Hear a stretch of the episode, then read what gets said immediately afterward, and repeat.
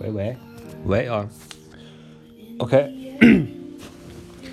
那个，哎，今天这个节目呀，瞎录啊，瞎录，刚刚更新了个微博，告诉大家这个还有不到六小时节目就应该上线了，但是呢，嗯，实际上我这边这还没怎么开始，呃，当时还在外面啊，还在外面，在吃饭呢。呃，这是刚刚结束一个团组回来，实际上也没回家，因为这个太累了，太累了。虽然人在法兰克福，就但是不想回去了。呃，加上住的也比较远啊，离法兰克福，说是住法兰克福，实际上是住在离市区坐车三十三十多分钟的一个地方，懒得跑了，然后找个酒店一住啊，就就就歇会儿啊。明天正好又要，呃，所谓进城啊，去那个法兰克福，现在正是书展，去书展去看一看，装一回文化人。然后后天还有一个一天的工作。实际上从九月的末，九月二十七号开始啊，我那天开车六六百八十公里，从法兰克福到了米兰，呃，去迎接乐游。然后乐游到了几号呀？七号还是八号？然后我之后九号，对，八号上午送的机，然后下午我直奔慕尼黑。法兰克福送机之后直奔慕尼黑，然后之后一天又开始接机，就是刚刚结束了。这个这个连着的第二个团队啊，等于是连着很久很久没有休息，一天没停过，然后现在突呃终于停了，呃感觉非常的怎么说呢？就是你到累到一定份上之后，你就什么都不想干了，你就想呃也不想回家了，找个酒店一待啊。我发现我已经非常非常的这个习惯在酒店待着了，就是你看昨天晚上也是，昨天晚上实际上团组在法兰克福住下，这种时候旅行社是不会给导游订订房间的，因为。节约成本，对吧？那么导游你就回家去住，我也懒得回去了，我自己 自己花钱掏腰包无所谓了，然后在旁边找了个酒店，家人也太累了，这个团狂累啊，巨累无比。呃，今天终于送完，送完之后回来暴搓一顿，然后现在在床上躺着，举着这个小 pad，因为明儿还有节目嘛，早上起来八点钟要有节目嘛。我之前很久以前，我记得我说过一句，我说以后我决定不再。给自己这个定式了，不要在每周日的早八点去上线了，何必给自己这个压力呢，对吧？因为你想证明的，其实已已经证明了，但是你只有更大的挑战才能够激起你的更大的这个动力，对吧？现在属于没什么没什么动力。但是我自从说完这句话之后，我发现之后我没有一次是爽约的，没有没有一次说是拖更或怎么样，都是在按部就班的准时的在更新。所以明天呢，也争取我们就上线吧。然后现在就拿起 Pad 来随便说几句，随便说几句啊，也没有准备什么大的话题什么的。嗯，刚刚结束一个团，然后瞎扯两句吧，就是说几个比较逗的事儿啊，比较逗的事儿就是，哎，先先先扯点别的吧啊，先水一水啊。呃，发现这个最近大家这个生活啊，随着秋天的来临，这个。感觉，嗯，怎么说？随着天空的舒爽啊，天空的清澈高远，大家这个这个心气儿呀，也和之前不太一样啊。首先，一个群里面啊，群里边，你比如说，呃，有为着这个离婚这事儿苦恼的啊，有是哪车的朋友啊，八车啊，八车一朋友最近离婚这事儿有点头疼。完了，这二车也一直是比较的。那种呃亲如一家人的感觉，这个呃一直是聊着那些不疼不痒的话题。然后今儿那个那个前一阵去潜水，然后 呛得够呛的一位啊，今天拔河赢了，特别高兴。然后群里边的人跟那聊啊聊，完了三车三车今天三车一直是怎么说呢？最最牛的一辆车，就是人永远是满的。呃，这个因为这个车呀，这个群呀。呃，我们从某种意义上讲，呃，入群就是为了退群，对吧？就好比一些这个这个足球教练说哈，这个我上任就注定着我要去有一天要被解雇啊，这是肯定的。那么你这一辈子肯定你是无数次的去上任，无数次的被解雇，那这是一个必然，对吧？就好比这个记录的存在的意义是被打破记录，啊所以入群也是为了最终的退群。所以这个群里面人少了，这是很正常的一个事情，可能一个群。今天四百九十个人了，过两天变成四百七十个了啊，都有可能。因为好多人进来之后觉得没什么意思就撤，这个完全无所谓。但唯独三车一直五百人，一直五百人啊，偶尔也到四百九十七、四百九十九，嘣儿就补上来了啊，立刻就补上来了。嗯，很强悍的一辆车。而且今天三车有个朋友这个发了个游戏链接啊，大家都知道有些这个链接往群里一发，可以一起玩游戏什么的。三车对这个是比较不感冒啊，然后说这个群里不要发这玩意儿啊。这个三车这个风气一直是大家呃通过自己的这个什么搞得比较牛啊。不过也没别不用不用不用这么激动啊，不用这么激动，误误发一次也没关系啊，大家说一下就行了啊，不用激动。然后九车现在火起来了，九车是我们前不久才开开的一个车，现在已经满了啊。呃，然后这个大家怎么说呢？酒车我觉得这个都比较的克制啊，比较克制。然后这音乐声小点儿，比较克制。然后聊的话题也比较有有有营养啊，这个还是一个比较不错的一个团体啊。一车一车这个随着这个一些老干部啊、老群友的跳车，那可能比较沉寂了啊，比较沉寂了。曾经的这个东风大卡现在已经。呃，比较的这个平稳了啊，比较平稳了。六车也是啊，六车曾经几个巨能聊的哈，然后这个有一次我跟艾迪说，这个咱们这个这这海聊就算了啊，海聊就算了。然后这个六车就是这个现在也比较的平稳。那七车随着这个这个李鹏啊，七车这个谁我们这个反光镜的李鹏最近在巡演，然后这个加上我跟艾迪也是在忙自己的事儿啊，也没没怎么造起来。不过没关系啊，没关系。那个十一月份我要回国。到时候看一看有什么新的可玩的东西啊！因为回国之后，这意味着，呃，金毛跟哈士奇啊，也就是我跟艾迪啊，这 这个组合又要上街了啊，要去街上去溜达了。然后这个到时候四处转一转，然后嗯，可能会在中国的各处跑一跑，也可能出出出个国什么的哈，看一看啊。到时候再发点新鲜玩意儿，包括会有一些新的活动吧，新的举措什么的。这一年好像过得特别快，觉得二零一八年过得好快啊。嗯，等年底的时候，我跟艾迪再做个总结吧，啊，做个总结。总之，金秋来临啊，秋高气爽。那么秋天也是一个，呃，怎么说啊，杀伐和收敛的季节啊。到这个时候，呃，你随着这一年工作计划的这个到入了最后的冲刺阶段也好，还是呃收割阶段也好啊，当然我指的不是收韭菜啊。这个到了这个阶段呢，那么我们恐怕这个有的时候会比较的有成就感，有的时候比较失落啊，都很正常。这个时候呢，我们这个。呃，怎么说啊？这个顺天时，接地气啊，这个共赢金秋，然后这个慢慢的把我们这个日子过好。我在说些什么呀？啊，呃说正事儿吧，说正事儿吧。这个也不是正事儿啊，今天瞎说。这个今天，呃，在机场送完人之后呢，极其疲惫啊，极其疲惫。然后说那个回回市里吧，从法兰克福机场坐火车准备去市里，然后就有了个好玩的事儿。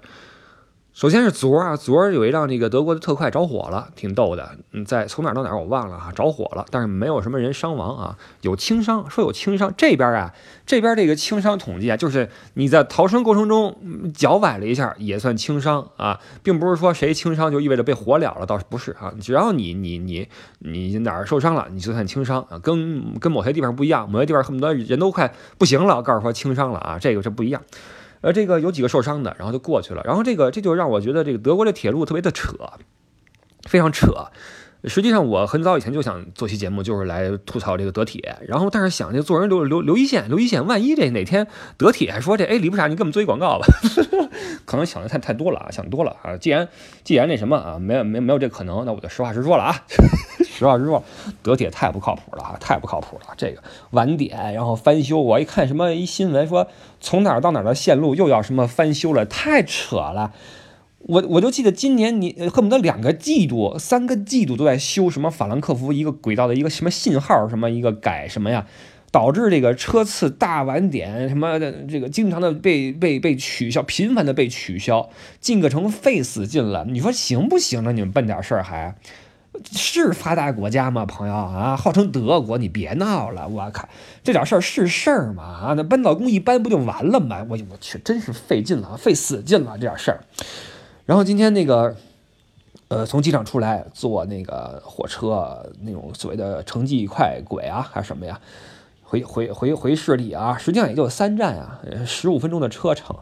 你说你从机场往市中心主火车站发的车，你居然要十五分钟、二十分钟一趟，我觉得都不合理。那么多人在那等着，都很疲惫，对吧？然后那个光机来一个消息说，那个原本什么什么时候的车啊，不不好意思，晚点五分钟啊。光机一期消息说，完原本什么什么的车，不好意思，取消了什么什么的。唉，然后那站台上全是人，全是人。然后有意思的事情出现了，那么这个下一辆来的车呢，终于来了哈。那么这辆车等于就堆了很多人，对吧？堆了很多要去法兰克福这个主火车站的人，那那就都想上车，对吧？我挤上去了，我挤上去了。然后挤上去之后呢，嗯，这车是分那个区域的嘛，有二等车厢，有一等车厢什么的啊。然后这个二等车厢已经挤满了。但是一等舱一个人都没有啊，一个人都没有。我之后会在微博上发这照片，你们就知道这两两边的差异有多大啊。一边挤满了，另另外一边一人没有，除了有一个买了一等舱票的一个老老太太啊，一个中年妇女在那坐着，其他没人，而且谁也不过去啊，谁也不过去。我是稍微。沾了个边儿啊，沾了个边儿，就踩了个踩了个线啊，就算稍微有点跨界，但我也不进去啊。这这没办法嘛，这是一等舱，大家的票都是二等票，所以没人没有人去那一等舱啊，也没人检票啊，但就是没人过去。这这个这个德国啊，对这个规则的遵守，但是呢，这个这规则的遵守，可能你会说这事儿觉得挺蠢的，这德国人怎么那么傻呀？都上不去车了，为什么就不能为了这三站往一等舱挪一挪？大家都上车什么的啊？这个我先不讨论啊，先不讨论，咱们接着聊啊。然后这个我就上去了嘛，在这把着，然后这车就就人就有点上不来了嘛，这个挤呀挤，挤呀挤。这个我后边呢是那个一等舱，对吧？一等舱再往前是驾驶室，驾驶室突然出来一个年轻的姑娘，是火车司机啊，出来就不高兴了，说这又不是最后一辆车，挤什么呢？啊，挤什么呢？再等一辆啊，几分钟之后还有一辆快轨也往城里开，你干嘛非往这儿挤？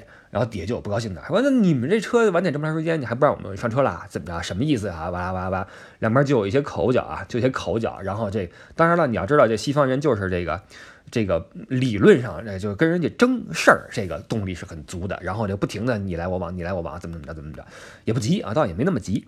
然后这时候呢，那个一等舱的那位中年妇女有点不高兴啊，回头说：“那你们上来之后把这车弄得关不了门，走不了。”这也不是我们的错呀，他指的我们就是我和这火车司机啊，这不是我们的错呀，你们这样耽误我们的时间了。他有这么一句，然后底下人就不高兴了，底下人说那那怎么办呀？那上不来人，那可不就得上人吗？这么多趟车取消了怎么办呀？开始争，我在那听着，我在那听着，然后呢，这门就关上了啊，关上了，完了这个到了下一站啊，下一站也憋了很多人嘛，然后又是一堆人上车。这个时候，这个临界点就被挤爆了，不是情绪啊，而是一等舱这个界限就被挤爆了，因为真的上不来了。于是大家就开始往一等舱走，噜噜噜，进了好多人啊，进了好多人。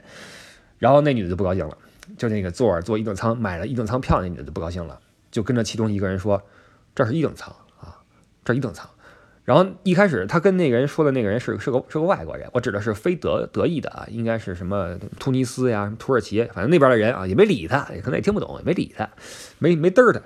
完了又上来一个德国的一个一个女人，把那包啊搁在那个坐着的这位一等妇女啊一等妇女那个身边了。一等妇女就说这是一等舱，然后那个放包那女的说那怎么了？哈，那怎么了？然后那一等一等妇女说那个。我有我有这儿的票啊，然后那个你你不应该把这东西搁我这儿，这是一等座。然后那个拿包那个就说那那怎么了？我就搁这儿怎么了？这不是你的座。然后那姐们说一会儿我下车，你等着我了。然后那女的说那你你你下车时候再说呗，我也下对吧？然后就就俩人就争了半天啊，争了半天。然后底下我旁边的人呀就说那个一等妇女有点有病啊，这是神经病吧？这不是啊？所以这个事儿啊，我觉得挺逗的一个点是什么呀？就是。一是这个，呃，德国人啊，这个首先很讲规矩哈，能不破坏规矩就不会破坏规矩。但是呢，任何规矩都都有一个临界点，对吧？呃，当它被打破之后，被打破之后，呃，依旧会有人出来在为这事儿在跟你去争。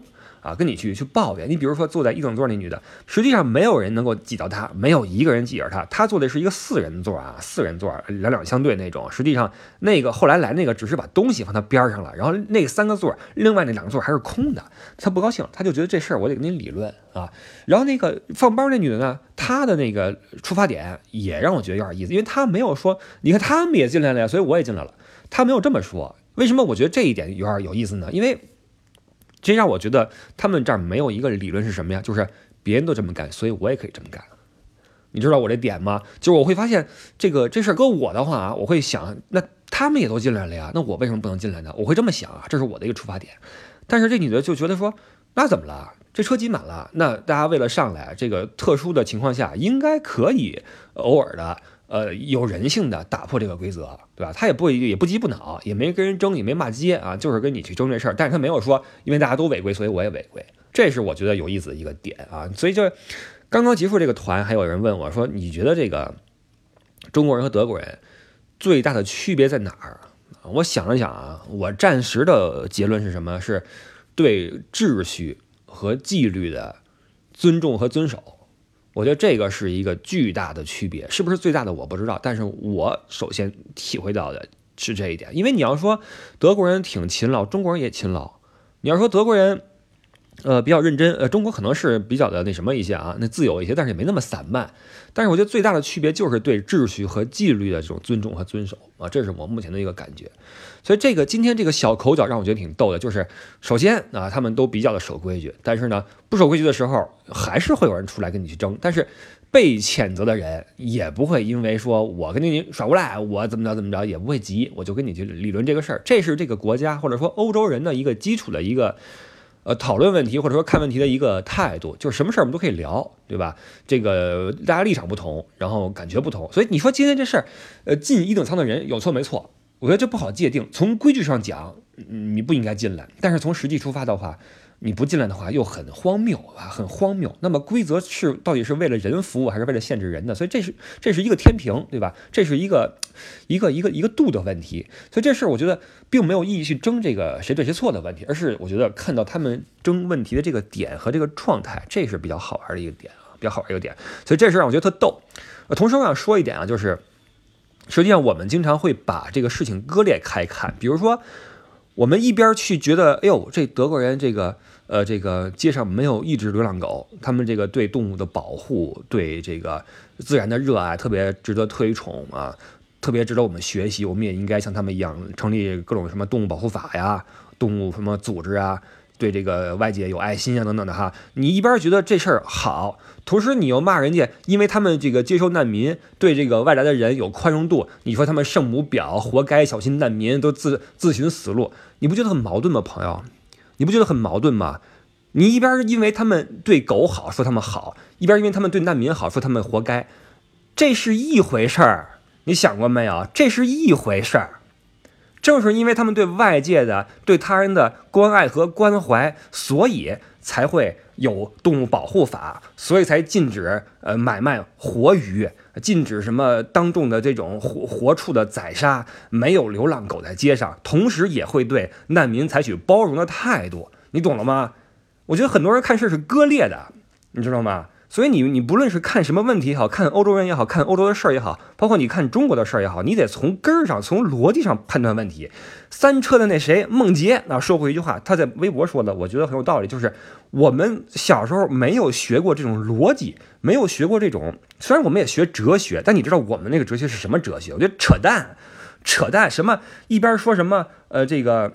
办事情要什么分清重点，不能眉毛胡子一把抓。一边说什么办事情要什么两手都要抓，两手都要硬。你到底怎么抓？抓不抓？你就扯吗？这不是咱们学那哲学就是扯。现在你让我想咱们高中学那哲学，我觉得还好，我没在中国念过大学，那更扯，更扯。真的就是我们哲学学了不少，没学有用的东西，没有什么这种逻辑学。所以我们我们谈事儿的时候，往往被情绪左右。当然现在我也被情绪左右了啊，我平静一下啊。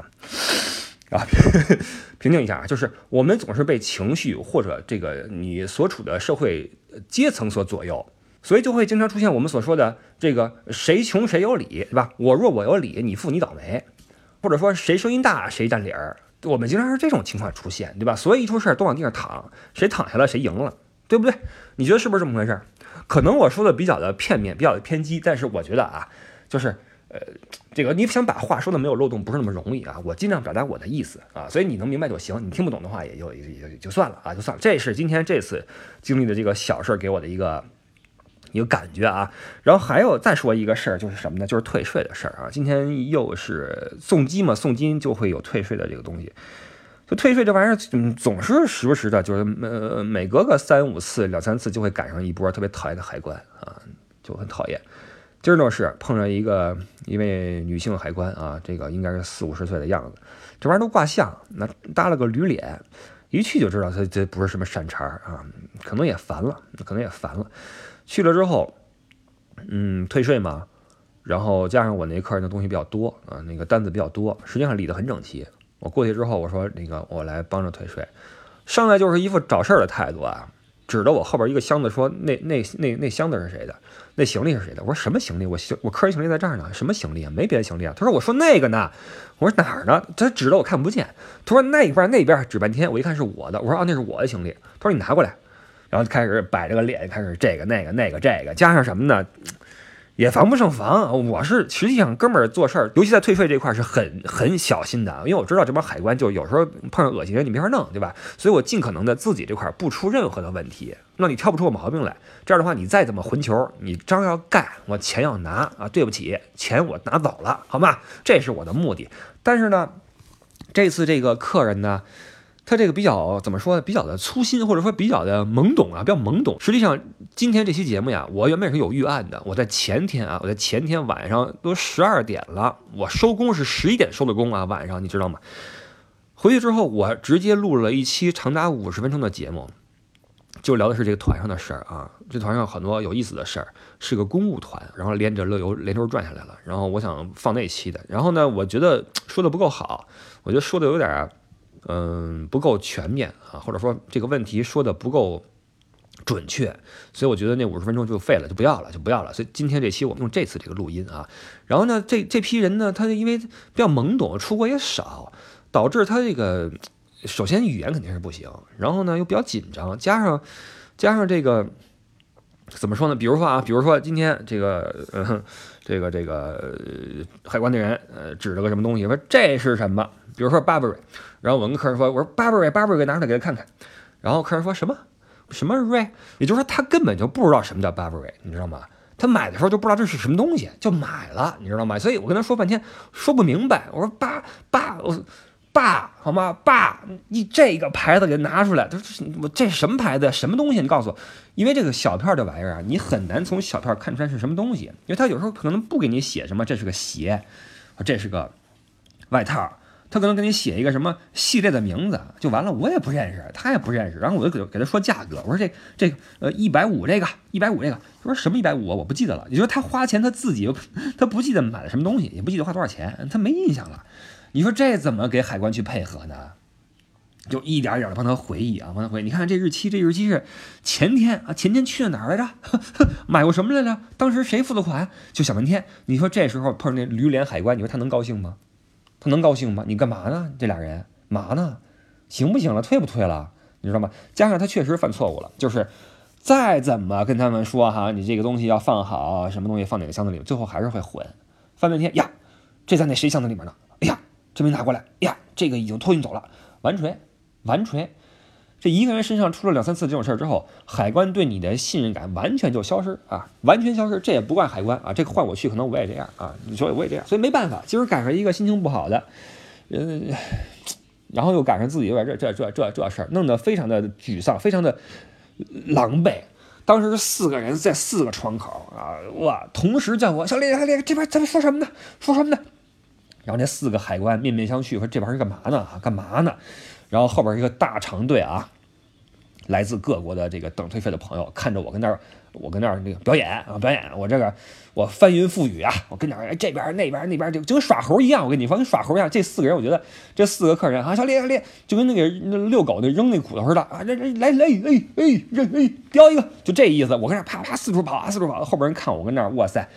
跟看乐似的，看戏似的，我觉得，哇塞！然后最后极其的狼狈，把这事儿弄差不多了啊。然后当时还有人给我打电话，这团组另外的一些人。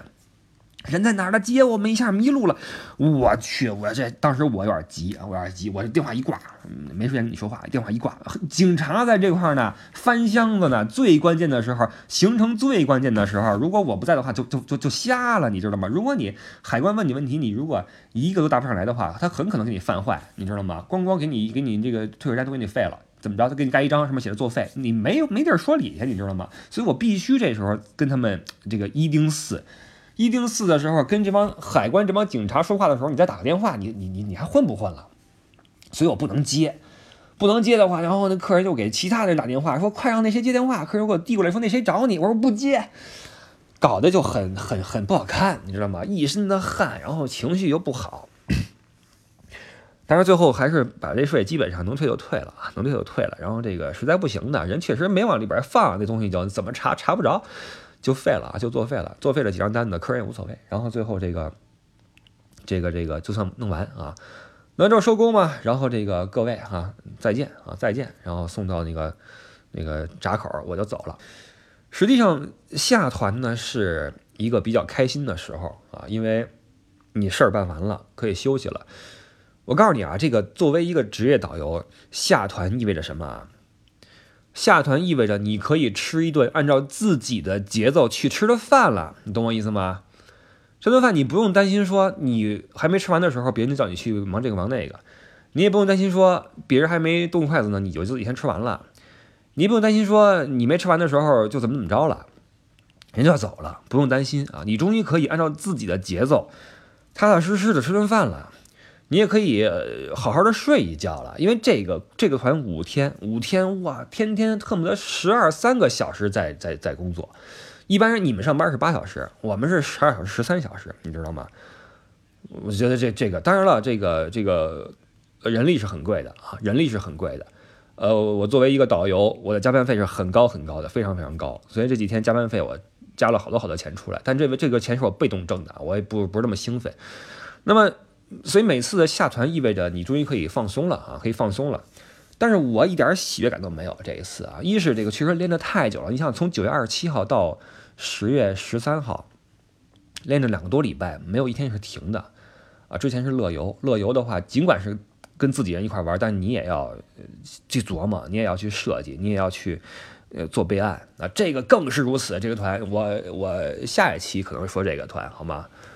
或者下下期。也可能就不说了啊，看看看情绪，就是这团特别好玩，特别的考验一个导游的能力啊。我经受住了考验啊。哎，怎么这这锁上了？等会儿啊，等会儿啊。这我觉得这 pad 不好使，说实话啊，我这个好了啊，不好使。对，经受住了考验，但是中间弄得焦头烂额啊，焦头烂额。这个有时候这个活也不容易。这里边引申的好多话题啊。为什么关于这个职业我没怎么多说过什么东西？因为水特深。你一说不好就要，哎，不说了，不说了啊，不说了。这个东西，因为我也不是个什么专职的这个这个，我一直是一闲云野鹤啊，没有入任何的组织，也也不属于任何一个公司啊，所以我这个立场说东西虽然说比较客观，但是有些东西也也不用说那么清楚啊，不用说那么清楚，但是我早晚会说啊，早晚会说。好，说回来啊，所以今天就没有一点兴奋感，因为太累了，实在太累了，而且呢。就是一个团组下来之后，你如果你从头到尾都很顺利的时候，你会很开心，因为你把这事儿，我们说洋点啊，你 handle 了，对吧？你 handle 了，你给他这个这个这个怎么说，在掌握之中，呃，处理的比较好。但是，一旦有一个环节你没弄好，你比如说，呃，订餐你订私了，人订的本来是这饭馆，结果你带去那个去了啊，或者说你把这日期记错了，导致今天这这个这个景点不开门。就毁了啊！这些事儿是就就就就完全就恶心了啊，就恶心了。所以遇到这种事儿之后，就就会让你这个心情很很堵得慌啊，很堵得慌。所以今天我就被这个退税这事儿就有点堵。当然也没有问题，我也没有问题啊。然后客人也毫不在意说那几张单子的事儿，但是呢，还是觉得挺挺挺挺沮丧的啊，挺沮丧的。哎，怎么说呢？退税还是小心啊，退税一定要小心。这海关这个太情绪化。太情绪化，我那箱子往那一放，他给我找事儿，你说这不有病吗？哎，当然这个多数情况下还是好的啊，因为我之前说过一期这个，我吐槽海关啊，吐槽的比较凶，然后这期我已经给删了，因为吐槽完之后，大家明显被被我被我给误导了，或者说被我给影响了，都觉得这海关是是是拿着枪那些凶神恶煞，不至于，大部分还都是正常人啊，正常人，但是一旦他心情不好，又赶上你有把柄的话，这事儿就不好办，你知道吗？而且你你十次顺利的退税所带来的这种愉悦感，比不上一次你被人恶心之后的这种恶心的感觉，你知道吗？所以这个你让我聊海关的话，我脑脑子中想象想到的更多的是那些恶心的经历，而不是那些愉快的经历。当然有愉快的经历了，有啊，有一些很 nice 的，然后很可爱的，然后还跟你开个玩笑什么的，甚至。在你那个很忙的时候，他还说别着急什么的，这个我就让你过了，因为我相信你啊，有这样的人啊，嗯，值得值得尊敬。但是实际上这个也不是按人来分的啊，咱们说的再全面一点啊，人也是分时候的，可能今天一个心情特别好的人，明天因为出了什么事儿，然后被烦到也好，或者说因为客人这个态度不好也好。等等等等，他可能就会变成一个呃很糟糕的一个人。人也是多变的，所以这个这个世界是很复杂的。就看问题，你不能说从一个点去看，或者从一个时刻去看，对吧？我们聊任何一个事儿，都只能聊这个事儿在这个时间、这个地点在这个情景的这个事儿是没什么问题，但是你换一天的话，可能这人就就完全是另外一个状态了，对吧？这个这个，我觉得是我们一定要记住的一点啊，就是看事儿的话，你要考虑到变量。你比如说啊，我再举个例子，比如说这个经常能听到，比如说这个这个某个球队踢得不错，然后大家在那捧，然后踢得不好了，你说这什么踢的什么玩意儿？然后就跳出一个人说，当时捧的也是你，现在踢得不好骂的也是你。你说这不废话吗？我说的是不是实话？我为什么不能在你踢得好的时候说你踢得好，踢得不好的时候说你踢得不好呢？啊，你这那个这个没有从一而终，你这个前后矛盾，废话，他表现的前后矛盾行不行啊？是不是发展的？就很多这个这个这个脑子混乱的这个人啊，我说回来啊，很多这个逻辑混乱的人呀，你没法跟他聊事儿，你知道吗？逻辑都是乱的。哎，这真的就有的时候，为什么我觉得这个人呢，千万不要跟人争啊，都是成年人，千万不要跟人争，特别没意义。包括群里边啊，我跟大家说，群里边你跟人争是没有结论的，都是成年人，成年人是谁也不能够说服谁的，尤其是在网上。因为在网上的话，大家看不见对方啊，这样的话就是更容易嘴硬，更容易嘴硬。所以这个遇事讨论几句，争两句就就得了啊，保持意见就完了，没必要这个追着那什么这个那个那个这个的。你刚才说什么？我啊我说什么？没必要。当然了，这个这个说容易啊，做起来难啊。真到气头上，确实是想争出个一二，这很正常。网上嘛，网络嘛，对吧？网络嘛，好吧，这个说差不多了啊，说差不多了，嗯。这期虽然不长，但是我觉得有时候聊点这种小事儿挺好玩的啊。其实这个这个，很多时候都是小事儿里面见真章，是吧？小事儿里边见大义啊。这个没事儿，咱们聊聊这边社会上发生的一些事情，然后透过这些现象看看本质，是吧？这是我觉得挺好玩的一点。包括这次带这个团也是，让我更加深刻的体会到中国的社会和德国社会的一个差别。因为公务团呀，公务团因为它这个对象的原因，它是。非常能够体现中国特色的这种社会这种风格的这么一群人啊，因为他们平时是这个生活在那么一个圈子里面的，他还不是一个普通的呃游客，也不是一个普通的呃这个外企的职工，也不是一个自由职业者，他是一些在体制内的人，而且是。还不是那些熬年头的，他是真正在在引领这个这个这个体制的这个运转的这个怎么说引擎的人啊？所以这些人出来之后，在欧洲的一些表现，以及我能够看到的一些冲突、一些理念和行动的冲突，是特别好玩的一些事儿啊。实际上，我那次录的五十分钟，主要聊的是这些东西。只不过后来我觉得想了想，录的不太好啊，因为这玩意儿你不能随便不能随便说，我得再加工加工啊，再再再再再说吧，好吧，再说吧。现在是。九点一刻啊，这期节目看来又可以准时上线了啊，又可以准时上线了。嗯，现在已经是十月的中旬了，十月中旬，我看看啊，十月十三号上线，十月十四号，然后二十一、二十八两个周末，在二十一、二十八两个周末之后，这个周日之后，我和这个平台的独家协议就到期了，这就意味着我不用再。强制自己每个月更新四条节目，每条节目在二十分钟以上了。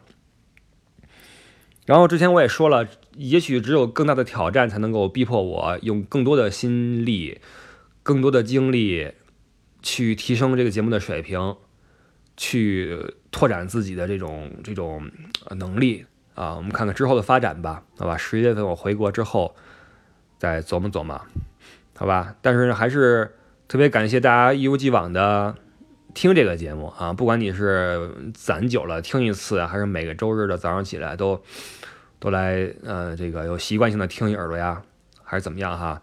呃，能听到今天这一期的都特别的感谢，不论你是觉得好还是觉得不好，是吐槽还是点赞啊，这个我觉得都 OK。这个节目做了两年多，嗯，年底再说吧，秋天到了哈。是个收割和沙发的季节了，大家过好这个秋天吧。OK，那我们不出意外的话，下个周日的早八点再见。我是李不傻，这里是维文艺，而真情怀的个人谈话节目《不傻在欧洲》，感谢你的收听，我们下一周再见，拜拜。